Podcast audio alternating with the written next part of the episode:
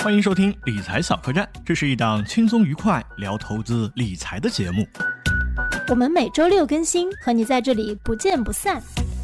Hello，大家好，我是小罗嗨，大家好，我是不能说真名的赵老师。啊，赵老师好，赵老师每次的打招呼极具个人特色，欢迎赵老师再次来理财小客栈。这一期呢，我们又和赵老师见面来聊一下，聊的话题是量化投资。量化投资在我的心中啊，它是一个说不清道不明的东西。因为它是非常复杂的数学模型啊，或者是各种各样呃呃机构设定出来的一些方程算术，依靠机器来操作的，这是我的理解，感觉它说不清。另外呢，我还知道一件事情啊，就是在二零一五年的时候，著名的作家迈克尔·刘易斯，他他是那个写电影《大空头》的原著作者，他就写了一本当时阐述高频交易量化策略的一种一本书，但是当时好莱坞纷纷表示里面的逻辑太深奥了，很难拍成电影，所以今天。和赵老师来聊这个话题的时候，我就在想，我们能够通过一节音频来把这件事情讲清楚吗？或者说，赵老师，你的期待，我们今天对谈之后，希望听众朋友能够有哪些获得感呢？我是因为我发现我其实从事这个行业很久吧，我觉得我有些客户可能比较成熟，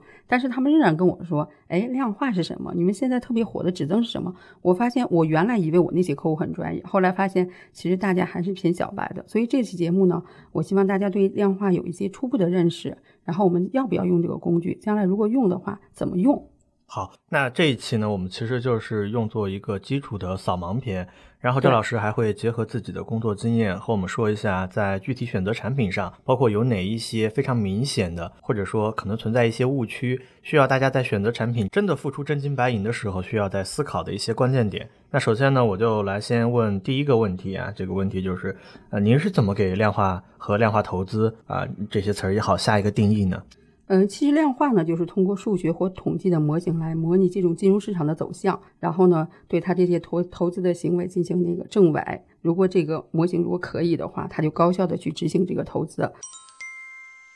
然后大家可能都知道是，嗯，詹姆斯·西蒙斯，他是量化界的一个大佬嘛，或者是说他是应该是巨头。然后他当时是怎么一个想法呢？其实原来他也是做这种主观比较多，因为当时他说，有一天早晨起来的时候，你感觉自己是天才，市场就向着你，肯定是今天做对了。但是第二天醒来呢，你又发现自己是蠢材，市场都跟你干着办，太虐心了。他说做主观交易的时候，有时候像英雄一样赚钱，有时候像狗熊一样赔钱。对他觉得这个主观的，可能是运气占了一大部分。然后他当时是为了减少这种恐惧跟不安吧，然后他采取了这种模型化跟程序化的这种交易，去做量化投资这么一个情况。对，我是第一次听到这个熊市的定义，原来是狗熊啊，赔钱的狗。我第一次听到还是这么定义。对，狗熊一样。这个牛市和熊市是是这样的一个定义吗？还是？哎呦，这个天天说的，我还真没有深究。但是我当时看到的这个，我觉得很很可笑，我就记心里了。对，嗯，那你刚刚说了，就是我自己理解的话，其实听下来，因为我是这方面，我觉得算是小白啊，我就是小白。最近市场跌的不是很好，我也像狗熊一样在亏钱，所以我对这个事情，对投资这个学习的心态倦怠了很多。要崩了是吗？要崩了，要崩了。那我还有一个问题，我就按照我想问的问啊，就是。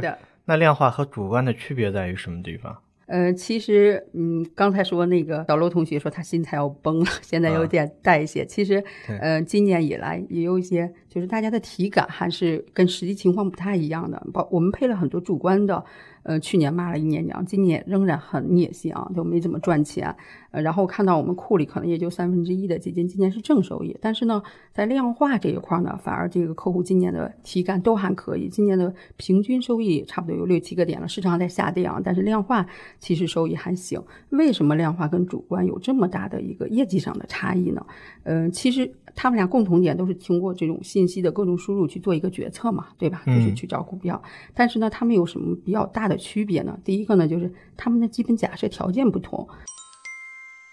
然后那个主观呢，他是嗯、通过主观的判断，他决定是能他他以为是能长期战胜这个市场的，所以你买了很多，比如说呃原来的坤坤呀什么的，呃然后蔡松松啊，他们可能是觉是觉得你能战胜指数，然后所以你才买他们嘛。然后呢，但是量化呢，他是觉得你长期可能战胜不了市场的，对他觉得你可能嗯。就这就想起这个巴菲特在零零五年的时候有一个赌约嘛，以十年为期限，说，呃，这个他觉得这个将来主观跑的这个不能超过标普五百的指数的增长。然后这个赌约当时非常知名，十年之后呢，标普是年化收益八点五，但是最好的那些那五个应战的是二点九六嘛。所以它其实实际上是假设条件不同，但是其实还有一个就是方法论的一个不同。这个呢，我觉得有点像中西医这种结合。就是小陆同学，你去这个中医看看病的时候，你有什么感受？我先告诉你，张老师，这可是一个非常敏感的话题。对，现在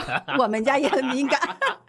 对我们孩子已经一个半月了。我们要提前先说好，就是我们对。这我对这两种，反正医学方面专科也不懂，嗯，也不懂，我只能说自己粗浅的理解。我觉得这两种呃医学医术都是博大精深，都是治病救人，都是无上崇高的。好，然后我再讲一讲啊。小罗同学的求生欲很强，因为我之前有一个朋友，嗯，上海的一个，嗯，就就是那种投资圈群里面，就因为聊这个被踢出去了，嗯，所以我印象很深。好，我接着说，就是我认为中医它是。更加辩证，然后更加全局观、系统观，然后去看。例如说，他不是讲究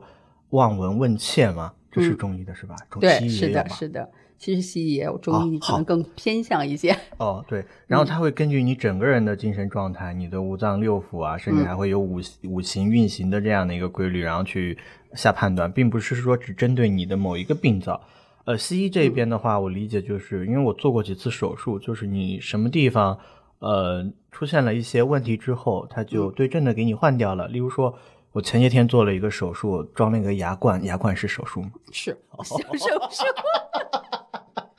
对，这是我对中西医的呃举例，但是主观和量化这样打比方，我还是第一次听说。怎么说？展开说说。来，我跟你说说。嗯，其实中医的，您刚才说了望闻问切嘛，就是我看看这个病人怎么样呀，然后呢，我这个听听他的咳嗽的声音，听听他的那个心跳，对吧？然后问问你，呃，最近吃的好吗？食欲有没有见这个下降什么的，对吧？然后好好卖，看看舌苔之类的。其实这就类似于这个主观的基金经理，他们去上市公司做深度的调研，跟这个就是董事长来聊一聊，跟他们的董秘来聊一聊，看看他们上上上上下游的这种公司对他们的一些评价。然后甚至呢，据说有的去上市公司门口数卡车嘛，看看那卡车来回的一些数量之类的，就是。嗯，可能更依赖于这个老中医，然后更依赖于这个基金经理的一个判断，嗯，他的经验的一些判断。但是量化呢，它可它可能有点像西医嘛，这种大数据的一个计算。哎，你今天咳嗽了，我先去给你拍个片儿，用这个数据来说话。我先给你抽个血，看看你是什么样的一个感染，是细菌呐还是病毒啊？就这一类型的。所以呢，它的量化呢是通过这种大数据的统计分析。其实它它它前提是。它足积累了足够多的数据嘛，所以我从那个数据里能判断你现在是什么样一个问题。所以它在这个呃方法论上呢。我就有时候跟我客户开玩笑，你是相信这个这个老中医呢，还是相信这个量化呢？其实现在为什么就是这这几年西医发展的比较好就是标准化嘛，其实有点类似。为什么这两年量化发展的比较好？因为它模型嘛，它定量嘛，它可持续、可执行。对，所以呢，你比如说你原来咱们做了很多主观的这个基金经理的一些产品嘛，可能就是哎。他他可能我们当时认为他是个名医，他是个老中医，他很厉害，他能给我治好病。但是那个在这个过程中，后来我们就发现，他有可能是因为他正好那一波病他擅长治，哎，他就治好了。但是将来因为这个市场在变化嘛，然后这个病灶也发生了变化，所以呢，有些老中医或者有一些中医吧，他就慢慢的不是太灵了。然后所以量化呢，就是后来就就是标准化的这种嘛，他就慢慢的站上了舞台。然后那个主观呢，他就是。哎，有的医生今年很好，明年可能就不不对症了，就不太好了。所以他那个业绩的分化，主观的业绩的分化也比较多。但是量化呢，因为它都是通过这种大数据嘛，所以它这个相对来说，它的业绩集中度没有那么分散。这是一个方法论上的一个情况。然后还有一个这个这个呃情况呢，就是呃刚才也说到了这个就是策略方策略迭代的一个方面。你看刚才也说到了，中医它不太可能说。我今天我这个人就是我，比如说感冒治得好，比如说我小儿小儿的儿科的病治得好，但是我明天变成一个妇科病治得很好，呃，男性病治得很好，这种概率不是很大，所以他就有点像这个主观的基金经理，他只关注呃自己能力圈，或者他他有路径依赖，他可能会关注我原来喜欢的，比如说是呃能源方面的能源行业呀，或者是说我的消费行业呀、基建行业，就这个类型的。但是量化呢，它可能不太一样。因为量化其实我刚才说了，说定义的时候就说到了，它其实通过大数据的一个模型，然后将来去执行的时候，它会不停的迭代。嗯它它它的最大的它就是不停的变化。所以它其实，嗯、老中医可能两三年对自己的这个这个行业特别熟悉。，对对，但是量化呢就不太就是关注于某一个行业，它可能你比如说你去看感冒，你去儿科去个普通的科，他说哎我我给你那个查一下血，对吧？我可能就查一些数据，我可能就知道你大概的什么个嗯情况。对，我听下来就是嗯不同于主动选股，嗯量化选股的核心在于前期模型的设计环节，而这个策略和模型的设计不能够光凭经验和直觉，需要用大量的历史数据来进行一个搭建。啊通过这些历史数据啊来看是否是有效，而一旦模型投入之后，就必须要严格执行。对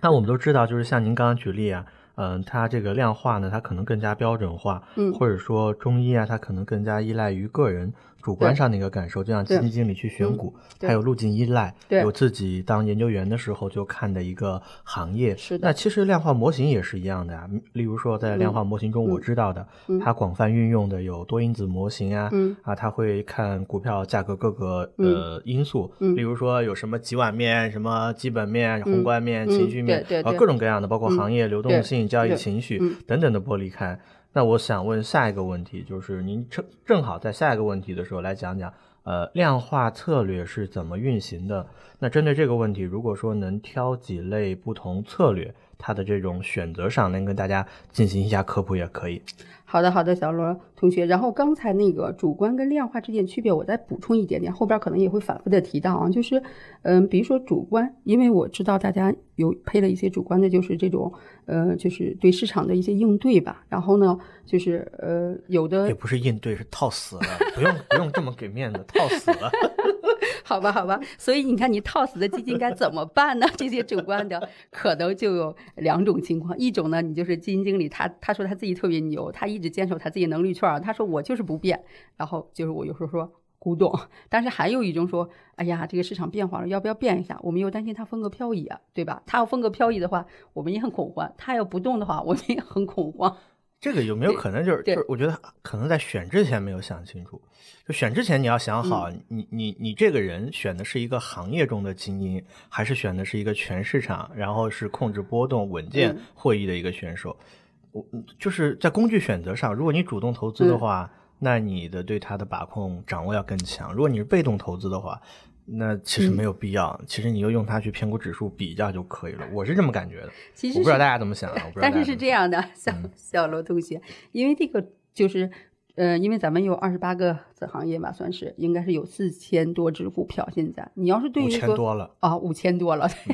最最近那个北交所也很火啊。嗯然后，所以它就是实际上是基金经理，他没有办法去把所有的行业就全覆盖，他是没有这个能力跟精力的。但是呢，量化其实是他全市场选股嘛，所以他一般的选股都在比如说两千家左右。然后，但是呢，嗯，主观呢一般都是几几十家嘛。然后，比如说一个百亿以上的主观，可能也就覆盖一两百只股票就足够了。对，所以它其实实际上我们在主观的时候，我们就担心它风格票，有没有担心它固守的这种它原来能能力圈不变。但是在量化呢，其实它这种方式的话，就是不用特别担心，因为它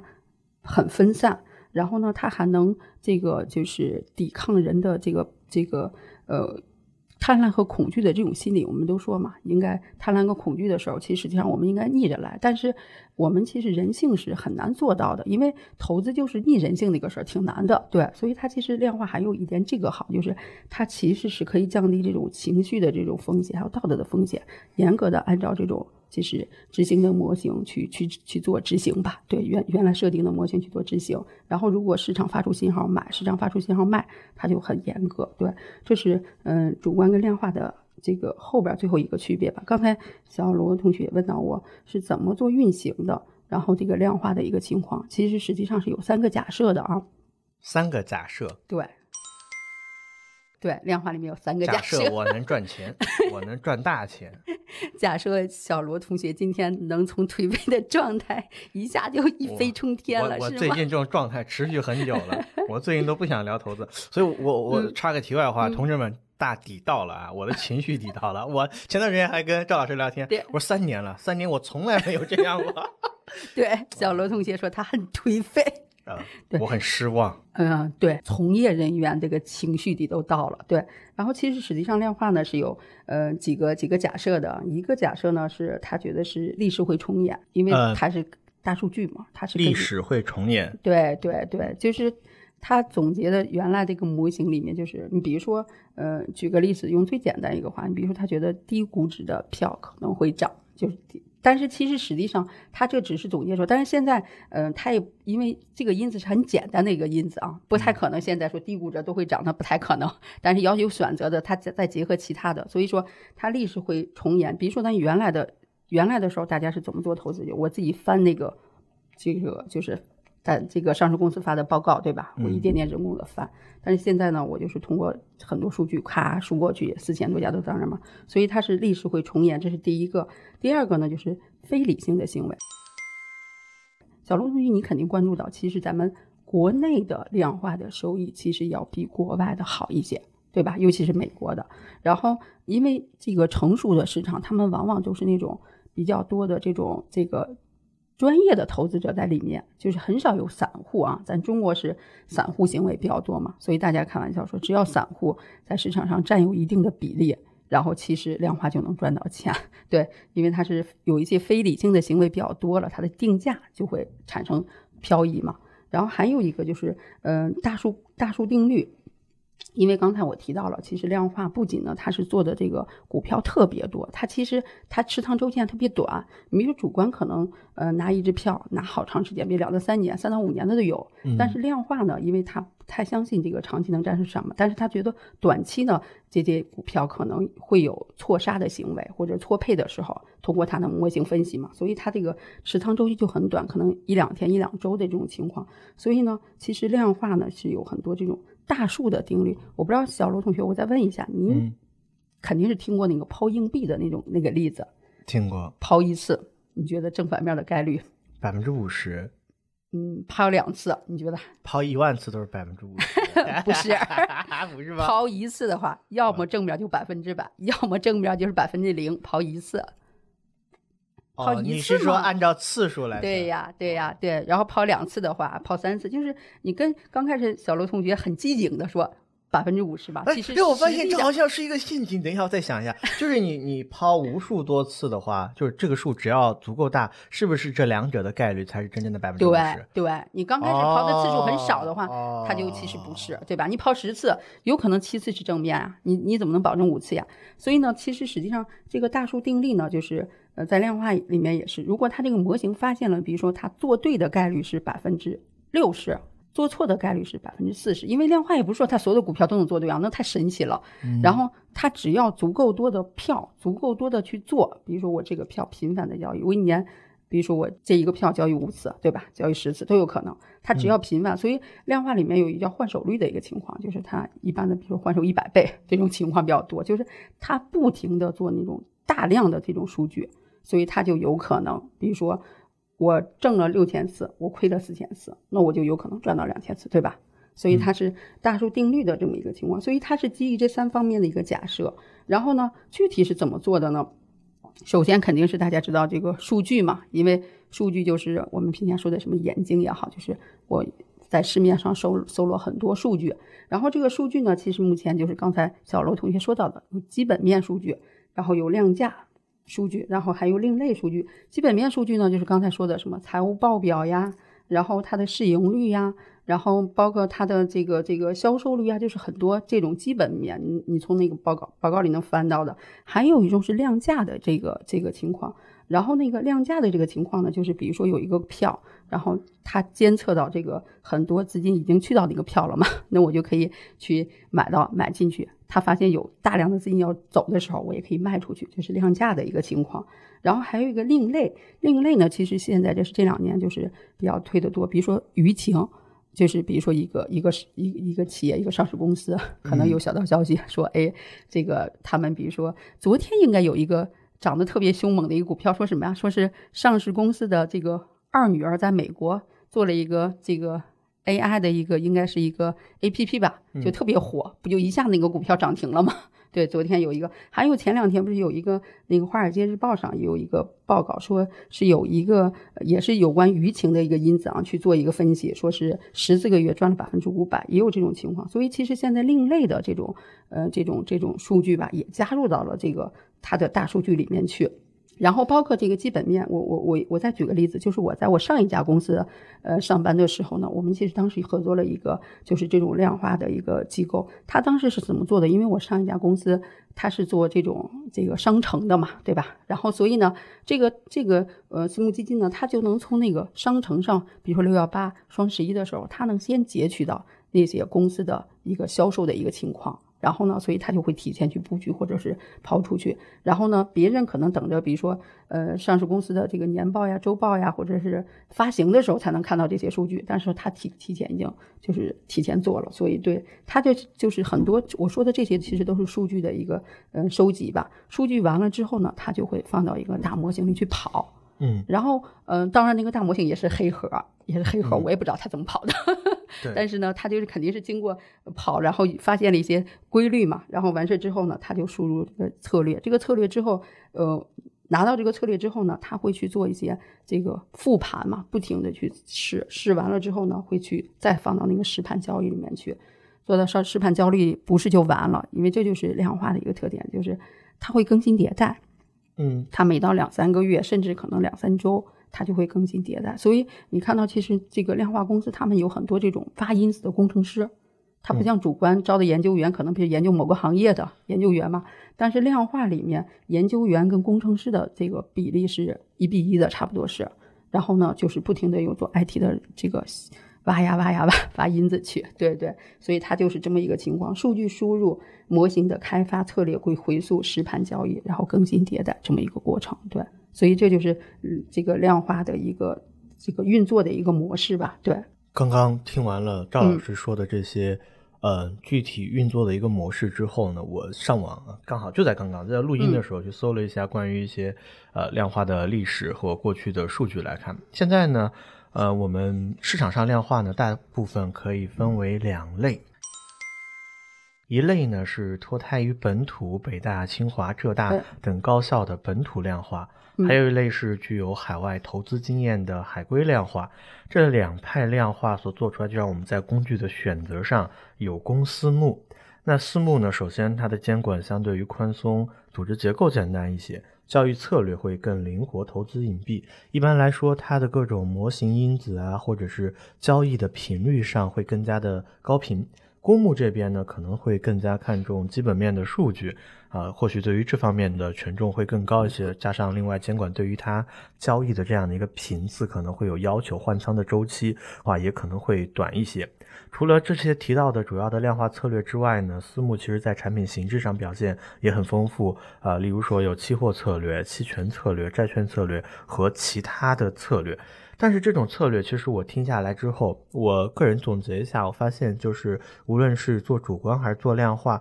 如果让我来总结，感觉最大的区别其实是一个看得长，一个看得短，或者说一个他在交易上会更加弱者心态，就像体现出来就是死拿。我觉得这是一个好公司，我能够看到的一个比较长远的事情，消费啊，它这个就是嘴巴上的东西啊，啊，人对于这种品牌的信赖啊，然后会更加持续的支撑这个公司，它会提。价它会活得更好，而量化呢，它在短期捕捉到了之后呢，有相应的信号，它有相应的这种增加了这种相应的胜率之后，它可能就会做出一些选择。那这样的话，他可能动作会更加频繁。但是我有个问题想问一下赵老师，就是我说完了之后，我发现就是你给我讲了很多量化它的优秀的地方，但是。我们无论是今年，像今年比较火的有一个是微盘指数嘛，其实指数基金也就是最基础的这种量化策略嘛。对，它通过市值啊、交易啊、流动性啊来编制出来的这样的呃一个组合。但是量化基金在过去也出现过一年内规模缩水近六成的现象，在二零一六年的时候，当时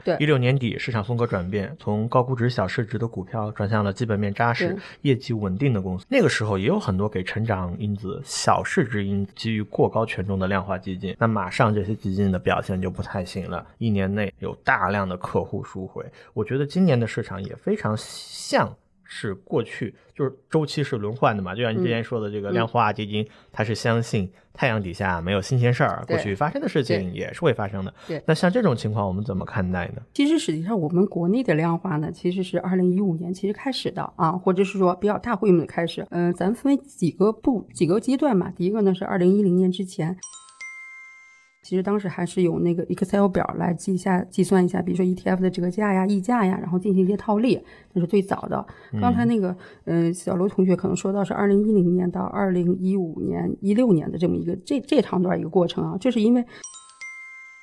当时实际上，嗯，第一呢，就是我们那个护士，就是我们对冲工具比较少一些，嗯。然后呢，所以当时实际上只有一个二零一零年出现的一个沪深三百的一个，就是应该是股指期货，对对，所以它对冲工具的非常少，因为当时比如说二零一五年、一六年，就是刚才说到这个这个阶段吧，就是有可能比如说，嗯，小盘股，嗯，表现不行，但是大盘股表现很好，但是呢，当时这些量化，比如说它用了对冲，因为当时其实已经有中性了，当时稍后我会讲中性的一个情况，就是它有可能比如说做多了这种小盘，然后做空了沪深三百的股指期货，遇到了双杀，对吧？股票也不涨。然后那个沪深三百又是负收益，对吧？有股，所以呢，那会儿就是有个比较大的这个，嗯，就是呃，面临这个比较大的危机吧。然后包括二零一五年的时候，当时股指期货受到影响，就是不能做空了嘛。所以呢，当时呃一五年到一七年吧，然后应该是一七年之后，股指期货放开，然后其实量化真正的量化这两年就是跑得比较好的，其实也是从二零一六年、一七年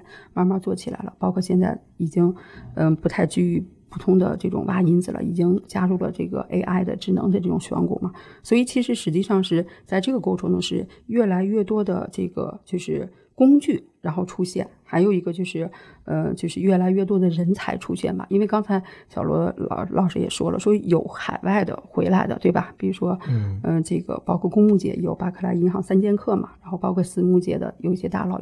呃，明红啊什么都是从国外回来的，有些江浙呃大学这边毕业的，就是我们国内其实都是就是有了很多工具之后，包括计算机这个模计算机跑得很快很迅速了，比如五 G 之后，我们慢慢的跟这个科技的发展。慢慢的这个迅速发展起来的，所以说今年的情况，你看，嗯、比如说小罗同学刚才提到的二零一五年、一六年的那种情况，其实今年虽然大家跑得很不好啊，但是今年的中性跑得很好，今年的量化跑得也很好，对，所以那种情况可能是特定的一个历史的一个原因，或者是特定的我们发展到没到现在这个阶段的一个情况吧发生的，对。那站在嗯当下，如果大家去选择的话，你会有一些什么样的建议？有哪些关键点需要大家注意？尤其是在公司募产品上，他们的因为呃受到的限制不同嘛，产品体现出来的特征啊，交易换手的这样的一个限制也是、嗯也是有很大区别的。甚至有人会说，这个私募的呃量化和公募的量化完全不是一类东西。你怎么看这一类的看法？嗯，其实实际上刚才小罗同学也说到了那个公募跟私募之间的一个区别吧。然后，但是其实我觉得最大最大的区别就是它的决策流程跟信息传递。因为我知您知道，应该在嗯国内有比较这个前靠前的一些大的一些基金，他们自己其实有比较大的计算机房，然后他们有比较大的这个运算力算法这个投入，然后工程师的投入。国内的量化呢，公募的量化，它可能还存在一些，比如说它的报表的分析可能是量化，然后它的决策呀，包括嗯，比如说它它的决决策机制，你知道大部分的公募其实它都是国企背景嘛，对吧？然后其实实际上我们在决策上可能还是稍微的弱一些，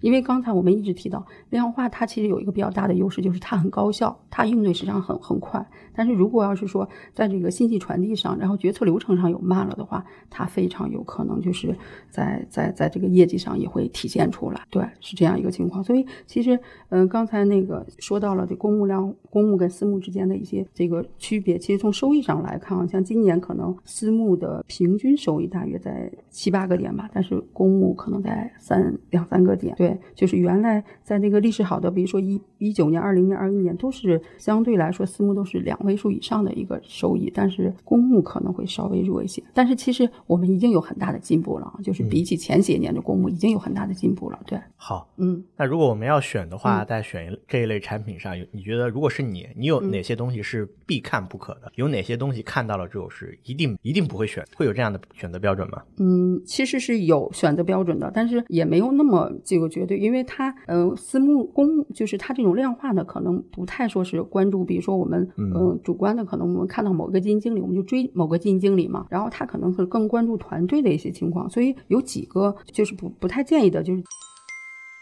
第一呢，就是不要买那种就是哎去年历史第一，然后那个嗯业绩就是特别牛的这种，它是什么原因？就是因为其实嗯你能听到这个量化的几乎就是做计算机的、啊、统计啊、学数学啊，就这些天才吧，然后他们去就是去做的一些模型，其实他们那个智力啊，然后他们的投入啊，其实都是都差差不太多。就是你比如说这个这个量化基金比另外一个量化基金或者比市场能平均跑赢个两三个点、三五个点都很正常。你比如说它平均跑赢了百分之二十，那它肯定有一些风格暴露。或者说有一些我们在逻辑上说不通的一种情况，所以这一类型的我们不太建议。然后还有一个就是，嗯、呃，就是团队一定要稳定。你肯定也听到过分家的情况，无论是公募还是呃，无论是这个量化的还是主观的，都有这种分家的情况。所以呢，它这种团队稳定性也非常要关注一些。然后还有就是在规模上，然后那个嗯，您肯定听到过有些基金业绩特别好，规模夸就上去了，比如说从十个亿到一百个亿，对吧？然后呢，嗯，所以它那规模稳定，稳定不是说哎。我我不让他整，比如说我去年两百亿，今年两百三十个亿或者两百五十个亿，就是慢慢来，慢慢的往上升，这种是正常的。如果就是因为量化呢，刚才一直在强调模型，模型就是我适配性嘛，这个模型可能是适合十个亿的规模，但是它不见得适合一百个亿，对吧？两百个亿，所以它规模剧增的这一类型的也不是特别建议。对，好的，嗯。刚刚呢，我们聊了公募和私募量化区别，还有怎么挑选嗯合适的量化基金。我总的就记下来了，就是量化可能它的优势更加多的在于高效的决策流程，还有我们要看有稳定的股权结构。我是这样理解，因为其实私募其实做不下去，不是因为业绩不好，能看到的是因为是因为分钱上面出了一些问题，包括在公募有很多人走，大概率也是这样。我之前和别人聊的时候，他们也都提到过，就是我怎么做都是平台给我的光芒，那但是我走掉之后可以成立自己的公司，那就属于是我自己个人的资产。但是你在基金公司，你可能怎么着都是打工的，这个是一个现实的情况。另外的话呢，我还想跟赵老师说一下，就是你说在不同产品上选择公募和私募最大的区别是什么？我觉得有个最大的区别是因为这个买的钱多和钱少，这是一个很大的区别。我们其实还准备了呃一个大题，就是量化投资的分类，在这个分类之中，我们可以去选择一些公募市场上存在的一些产品，例如说大家经常接触的这种指数增强基金。那这一类你跟能跟我们讲一下吗？因为现在有很多人用这种指数基金来布局，如果指数增强产品能够在确定性的呃这种机会上能够比普通的指数跑出相应的超额，那么多付一些管理费去选择增强型的基金也是可以的。其实我自己买了一个指数增强，嗯我买的就是那个巴克莱三剑客其中之一，嗯某一个人做的创业板指数增强，嗯买了有半年多还是多少，嗯反正反正现在应该是亏十几二十吧，有没有？它相对于创业板指来说，确实是在回撤上控制好几个点，但是未来涨的话能不能超越，其实这个我也不知道，因为因为我我我也没有跟他聊过，但是我为什么那个时候买呢？是因为我好吧，我当时没有想好，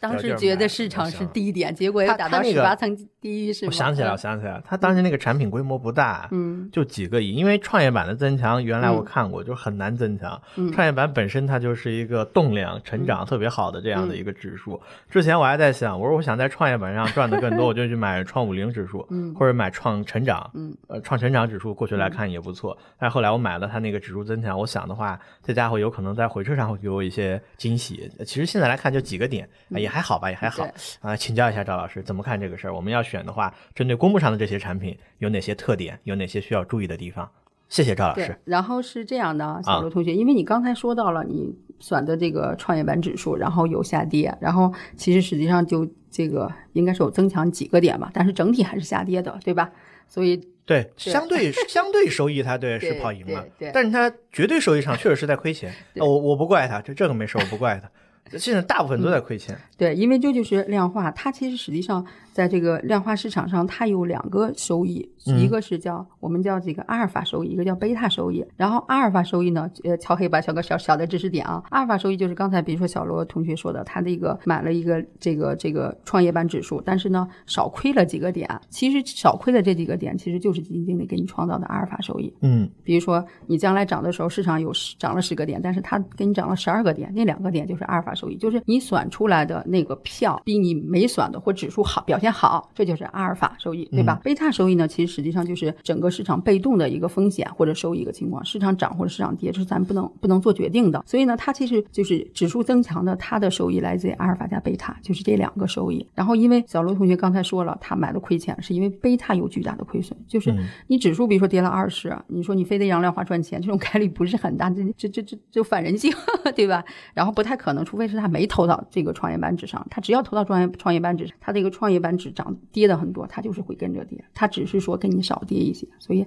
他就做出了阿尔法这么一个情况。所以大家在选择这个指数增强的一个情况，在公募方面啊，一定要是呃看看看历史上它的这个就是阿尔法跑的怎么样。但是其实实际上在公募界来说啊，贝塔更重要一些。因为刚才一直在强调说，为什么这个量化跟主观不一样的情况，就是主观可能更多是情绪上表达。你比如说小罗同学说他现在很悲观、很难受、很崩溃，但是其实对我的情绪大，其实倒不是基金经理，我清仓了好多了，是我自己，是我自己的选择情绪很大。对，所以他其实实际上是一种不理智的行为，但是这个不能埋怨他，因为大家其实现在都有点颓，对吧？其实实际的情况上呢，其实越跌越有价值，你应该再买，但是那你顺便给我按摩一下吧。对，但是其实情绪上我做不到，因为你看，就是我我有时候跟客户开玩笑说，我说你看你七千五百点的时候，你觉得市场要来一万点了，现在五千五百点，我说是中证五百啊，我说五五千五百点，你就觉得这个中国要完蛋了。所以其实实际上它它就是说，他的确是在情绪上占特别大的一个部分，但是实际上中国能完蛋吗？我最近跟我一客户也聊天，因为他前几天给我甩了一个这个疫情之后国家很不好的这么一个情况吧哈，然后我就跟他说，我说你比九八年的时候，咱银行那会儿咱银行的不良率百分之二十五，对吧？下岗潮九五年、九八年，然后包括咱应该是嗯，包括咱那个南海危机的时候，对吧？人美国的这个什么航母都开到家门口了，然后包括这个这个一八年的时候，当时大家也觉得中美就是就彻底脱钩了，要玩完，但是其实实际上都是个周期。对吧？就是都是个周期，所以呢，就是嗯、呃在市场低的时候，就是你认不认可现在是相对我们从客观的指标来说，比如说 P E 的估值啊、股债性价比呀、然后包括最近我不知道小罗同学有没有关注到第三季度的一个就是上市公司的一个报告，其实已经超过第二季度的盈利了，其实它是、是盈利的，对吧？关注到了，对我持仓的某一家公司开始赚钱了，结果开盘下跌百分之十一。别着急，别着急，好消息是慢慢的来的，然后 能量是慢慢的积攒的。哎，一对我跟你这个事儿也很有意思，我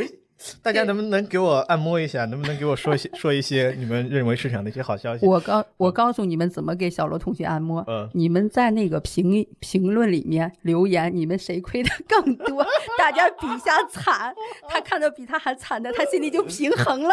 呃，我最近真是情绪不好。就那天我说了这个事儿之后，就有个朋友在下面留言，他说：“小罗啊，叉叉今天跌到多少多少。”我说：“知道了，谢谢你，别说了。”然后他说：“他说他说那个那个那个什么啊，我今天又加了，然后我每天都在使用他的软件服务，然后等到涨起来那一天，我们击手相亲，我们一起跳舞。”我说：“好，谢谢你。”其其实现在是，我觉得我我自己来说一说这种悲观的这种，就是一万七千点的时候觉得一万，五千点的时候觉得要完蛋的一种想法，是因为假设条件不同了。就是我们会线性思维的想，你过去五呃七千要到一万，是因为那个时候发展的势头迅猛，各行各业都在大。大干快上，就是紧抓快干的这种，那你会觉得赚钱也很容易啊。那现在大家都在呃紧衣缩食，都控制自己的这种支出的时候，那你会线性的觉得，那往未来看，可能还会这种情况会觉得很差。但是什么时候会好，就是是一个周期，它确实会好。但是我觉得最大的问题就是，我们都想去抓到那个拐点，就是我不想在这个寒冬的时候去去去去隐忍，我希望等到就是说第二天或者过几天春暖花开，我这个时候再埋伏进去，是吧？我可能会更好。但关键是这个事儿太难做到了。对我今天就不当什么按摩博主了，也不去说什么，就我今天我也有这方面的想法呀。那我我也很苦恼啊，我的钱 也是在里面亏。我前几天、昨天晚上看了一个文章，嗯，我给大家分享一下这个文章里面，他说《史记·货殖列传》里面有一句话叫做“无才作力，少有斗志，既饶真实”。他描述了人生三个阶段。第一个呢，说本金不够的时候，不要总想着投资，我们从劳动上来得更快。第二个，有了一定资本之后，就要多动脑筋，找出市场定价的错误时候，大胆出手。第三个，当资本已经相当丰厚的时候，就不要再沉迷于与人斗智，而这个时候最重要的就是顺应潮流，站在历史发展的必然性这一边。我觉得讲得很好，但是我现在明明是这个无才作力和少有斗志的阶段，他已经要求我要精神境界，对啊，要求我的精神境界已经是顺应潮流，站在央和央行站在一起，然后去忍耐这种周期去度过。我觉得这个确实是呃，对我来说也有一定要求。我还是想，我还是想，就我我心里知道慢慢变富，但我还是想快速发财的。我还是想，那像量化基金，我们刚刚讲的就是它能够在市场下行的时候，或者说它在操作上能够帮我抵御住这种人性的这种嗯一些恐惧、贪婪的这种嗯负面，包括说在公募上的这些量化指增基金，他们可能相比的，你要去看它相对于整个贝塔层面的这个阿尔法。我还有一个问题，就是我跟这些做指增的基金经理也聊过，是那种就是就是私底下聊，他说就是他们也不会告诉我他怎么做的，他说这是我的看家本领。对，对对，这是我的，他而且他说了我也不一定懂，但是我就想问，呃我怎么信任他？我怎么来知道他的这个给我的确定性会更强？其实从这个我看到了这个小龙同学的脸特别丑，眉头紧箍在一起了。对呀、其实特别理解他，因为就是最近吧，应该是这两三年了，就是嗯，天天说哎快转变了，天天说哎快到底部了，也天天不说不行啊，不说说什么呢？对，但是其实实际上的确是这两年挺煎熬的。然后我们差不多已经有连续两年吧，然后明年就是第三年了吧。反正这两年肯定指数都是跌的啊。但是我其实在这儿呢，我想插播一个量化的投资策略的其他的一个，就是就是应该说是不同的策略吧。因为量化咱俩其实一直聊的全都是多头嘛，只增嘛。嗯然后但是其实您这种还有迎合我这种需求的策略对的，啊？什么需求？对不什么策略？什么策略 需求就是我不要那么高的收益了。但是别给我亏钱。对对对对对，其实还有不同的测量。然后一个呢，就是我刚才已经说到，指增呢，它是有两个收益来的，一个是阿尔法的一个收益，一个是贝塔的收益。其实市面就是从呃很早的一五年的开始时候，我们已经有。就是把全部的贝塔给对冲掉，就剩那阿尔法，就叫中性策略。就是你你市场你市场涨跌，我我不要那个你将来能给我赚大钱的机会了，我就想找个稳稳的找找到一个你每年给我个什么六六到八个点的一个收益的基金，然后但是呢，我不想这个承担那个风险了，对。然后这儿这个中性呢，我就我就插一个小一点的知识点，就是我刚才一直说对空。做空嘛，做空工具嘛。然后呢，其实什么叫做空呢？就是比如举个例子来说，大家可能现在觉得房子其实也表现不太好嘛。比如说我现在有个房子一千万至一千万，但是呢，我我我觉得房子要下跌，然后我就可以去小罗同学那说，哎，你借给我个房子，我把它卖掉。嗯 然后我现在卖了一千万，结果呢，过了比如说三个月之后，哎，这房子果然掉了，掉到了九百万。你买回来还我，对，然后这样的话，我那房子涨了了？那怎么办？是这样的啊，因为你当时是交了一个保证金的，那房子涨了我就不要了呗，对吧？我就付出了一点成本了。你把你的保证金给我了，对，就是这么一个情况。那我的房子怎么办？小罗同学成功的把我绕了进去。你手里有很多房子，你就是专门做这活儿的。哦，对对对，你手里因为我而且我还给你了，我把我把房子已经还给你了，嗯我对吧？你什么都不缺了，对吧？你还你还收了个保证金，他是这样，所以他有他相当于，比如说咱二零一零年之前，但是没有对冲工具的，后来二零一零年是有沪深三百，现在有中证五百、中证一千嘛，还有一些融资融券的一些做空工具。所以刚才说中性策略，就是我我其实在选择这个票的时候，我只只保留这个阿尔法的收益，贝塔我全部给它对冲掉。然后这个收益呢，其实嗯，这个今年以来收益也很好。小罗同学肯定说啊，这么好的事儿我一定要都要做，但是其实它是有成本的。我刚才给你借钱的时候，你嗯其实借房子的时候，对保证金呀、因为我一直在然后还有操作，我在买，在卖，在对，然后包嗯括这个、这个，我们其实在这个市面上有一个呃数叫这个基差嘛，就是那个基差大小啊，是这样一个情况。所以基差大的话，表示你付出的成本很高。基差比如说现在目前现在在零左右，或者一一个一一到两个点，所以就相当于你付出的成本是一到两个点，然后其实你就可以操作。然后比如说你你阿尔法总共跑了十个点的收益，然后我的成本有十个点，那你就没得赚嘛。但是现在的情况下，目前现在的市场。基差很小，就一两个点，所以你就是中性策略，就是我一点儿都不想承担风险了，我一点儿都不想要你们的好的收益了，我只想要个稳稳的幸福。其实中性策略目前可以是是有是是可以的。然后除了这个呢，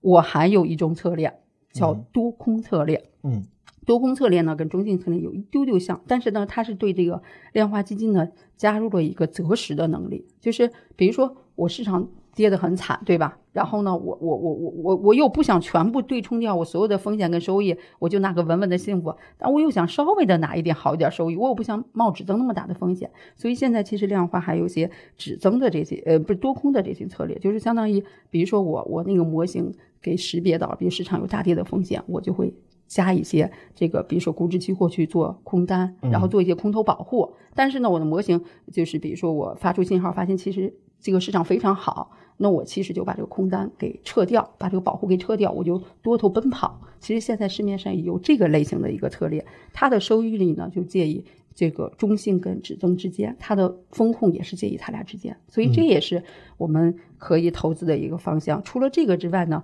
呃，我上次在节目中跟小罗同学其实说到 CTA，就是量化交易的一个策略，商品类商品类对，因为刚才说的指增呢，一直一直在说量化呢，一直说股票对吧？股票有五千多只，但是其实 CTA 就商品类的话，它也是去可以做交易的，因为它其实是有一个跟整个股票有一个非相关性嘛。上次我们也聊到，然后但是呢，它的规模比较小。本来我跟小罗同学想再做一期节目专门做 CTA 嘛，后来发现它的规模一共就一千一百亿，目前是。而且量化已经特别难聊透了。对。，CTA 估计就更困难。对，，所以呢，我们就把这个事情放到了这儿来做。所以它这个 CTA 策略呢，它其实是跟市场没什么，呃，就跟股票没有什么大的相关性。所以你其实实际上今年如果你配了中性多空或 CTA 策略，其实你并没有那么难受。最难受的就是上次咱们在那个就是呃资产配置里面说到的，你那个就是权益类的配的太多了，你有没有那个风险承受能力？然后或者是你高估了自己的风险哎承受能力。你那个牙医现在怎么对样？牙医朋友，我的牙医朋友已经已经赎回了一半了，真的呀！真的。我但是我们上次录的时候，他还没赎回，还扛着。呃，对，但是其实实际上我给他那边配置里不是有百分之七八十都是债券嘛，嗯然后就是有股票给他亏的钱，但是呢，他现在其实已经把债券几乎赎回了一部分，他现在还剩了一些股票吧。他就是对于像这种 CTA 策略，嗯他接受吗？他怎么？他对于这种策略，他有什么问题问过你没有？呃，他是这样的一个情况，因为对他来说，呃，他他停留在可能比我们博客里面的听众更原始一些，他不愿意去关注任何事情，他只关注我是赚钱还是亏钱，我赚的哦钱是比银行的理财，不是银行的存款。怎么赚的我不管。对、哦你做什么策略，市场怎么亏的我也不管。嗯，对，所以这是有点比较艰难的、心痛的。看我的牙到现在还没有整好。对，所以这就是测就是量化的里面的几大分类吧。所以我嗯觉得也可以，大家可以关注一下。指增里面其实也分一些什么沪深三百啊、中证一千啊、中证五百的指增也比较多一些。然后，但是现在大家做的最多的还有叫空气指增，就是我不对标三百，不对标五百，不对标一千，我就整个市场去选股，这一类型的也现在比较多。就是指增里面就分这几类，然后中性里面就是我刚才说的，全部把贝塔收益对冲掉，对，多空择时吧，嗯，好的，对，就是因为择时太难了，所以才有了后边衍生出来的策略，对，嗯，是的。嗯，最后还聊个什么？最后还聊什么？最后是不是我能聊的我看都聊了？我看我我看最后一个公司募的，我在我我我我那个就是关于公嗯公募的指增 ETF 选择上，还可以再问一下吗？好的好的，你可以问一下，但是我不一定能答得上来。好好。对，你说，嗯嗯嗯我最后还有一个问题，就是在拓展一下赵老师讲的各个这种量化产品的其中的某一个分类。呃，我想还是着重的问一下关于公募市场上的一些指数增强，因为我们更多的普通人可能选择在私募的这种量化产品上，它这个门槛更高嘛，那选择的这种机会啊可能会更少。大家更多人还是看向这个公募产品，因为公募产品这种指数增强本身，它可能嗯不会过多的去追求阿尔法，它跟整个贝塔会这种跟踪误差会有一所控制。那理论上啊，就我们先不说这个吃肉赚钱的事儿，理论上你爆亏是吧？那也是有限度的。不会距离说这个指数本身的跌幅更夸张，所以我想再问问，在公募的这种指数增强的选择上，你有什么方法论或者有什么建议吗？或者干脆这样，也别方法论和建议，你你你说一说，就是大家最不能够呃遵循的点是什么？就是说有哪些错误，有哪些坑我们是要避开的？现在都不敢聊赚钱了，我们先说说怎么不赔钱吧。其实实际上，那个刚才大家一直在那说那个公募跟私募的啊，我我说公募有一个巨大优势，它没有超额收益分成，所以巨大优势就没有分走你的钱。对，虽然对吧？刚才说的那个那私募的比较多，但是私募呢，其实至少一般都有百分之二十到三十之间的一个超额，所以呢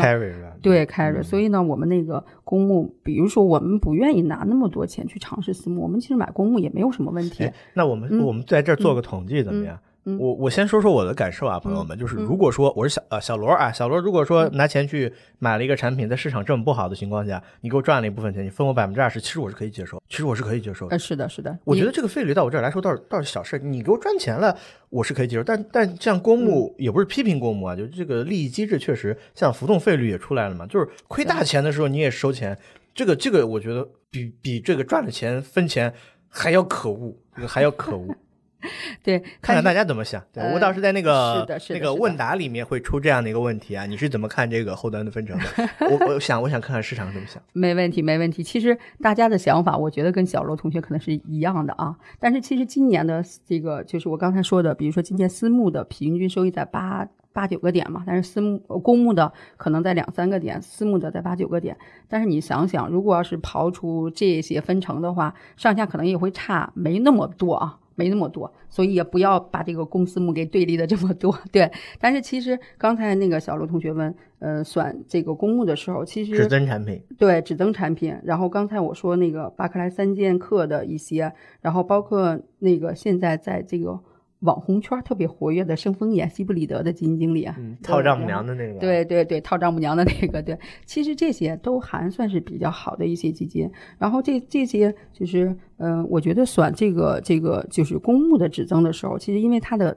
这个超额其实，嗯，并没有像私募这么明显嘛，所以我觉得大家可能还是更多的要关注这个贝塔的收益。刚才我说到的这几个，其实都可以选富国的、华泰的。华泰的其实我们合作也是蛮多的，然后包括西布里德，他们那个超额跑的还是包括刚西布里德，我们我们统计过西布里德的这个公募的五百的指增，它的收益，比如说近近四近三年以来吧，近三年以来，它的它跑出来的收益其实。并不比私募差，就是刨刨除超额收益分成之后啊，它其实也能做到一个中上的水平。所以我其实现在也不是说帮大家来避坑，我只是说现在点位就是股债性价比来说呀，然后还有 P/E 估值来说呀，包括这个上市公司的回购啊，包括国家给的一些政策呀，其实我觉得是相对底部区域了。阿尔法的我真不知道谁能跑得更好，但是我觉得在贝塔方面来说。它不是最低，但是一定是底部区域了，所以我呢，我在这儿特别呼吁大家建仓。好，对，特别呼吁建仓。我肯定是不会走的，我是打死都不割肉的那一派。加油加油！最后给大家一个数据啊，就是一九七零年的时候，量化投资在海外的全部投资中占比是零。等到零九年，量化投资在美国全部投资中占百分之三十以上。一八年全球熊市的时候，最赚钱的二十家对冲基金有一半以上是量化基金。美国量化经历了几十年的时间，才从幕后走到台前。就像赵老师说的，我们从一五年开始这种啊野蛮式的发展，大量的发展。那中国的这个 A 股市场上，量化投资或许还是有一定机会的。有一句话说，投资是一场冒险，量化投资是一场科学的冒险。从海外的发展来看。在中国市场上，还能够通过各种散户的交易获得一定的这种超额收益，用一场科学的冒险来实现财富增长，或许呢也是一个有趣而且有效的选择。但是怎么选，就看大家自己了。然后最后的话，如果你对于个别产品感兴趣，有一些问题想咨询，也可以加赵老师小助手的微信来问一下具体的产品。因为我在这方面也今天呢也学到不少东西，之前对这方面的了解也比较少。谢谢赵老师，那今天要不我们就到这儿。没问题，没问题。然后呢，最后我想用一个就是查理芒格的一句话，然后结束我今天说的啊，就是呃，承认自己的无知能让人更有智慧。其实实际上就是市市场在变化，然后所以大家一定因为听小博客的这个小伙伴们肯定是特别爱学习的，所以我觉得量化呢也是现在已经作为一个主流的投资方式走到了大家心目中，所以我觉得大家还是这个一起来拥抱它，打不过就加入它。对，大家可以多关注一下。嗯，好的，也谢谢在座的小伙伴们，再见。好，再见，再见，各位。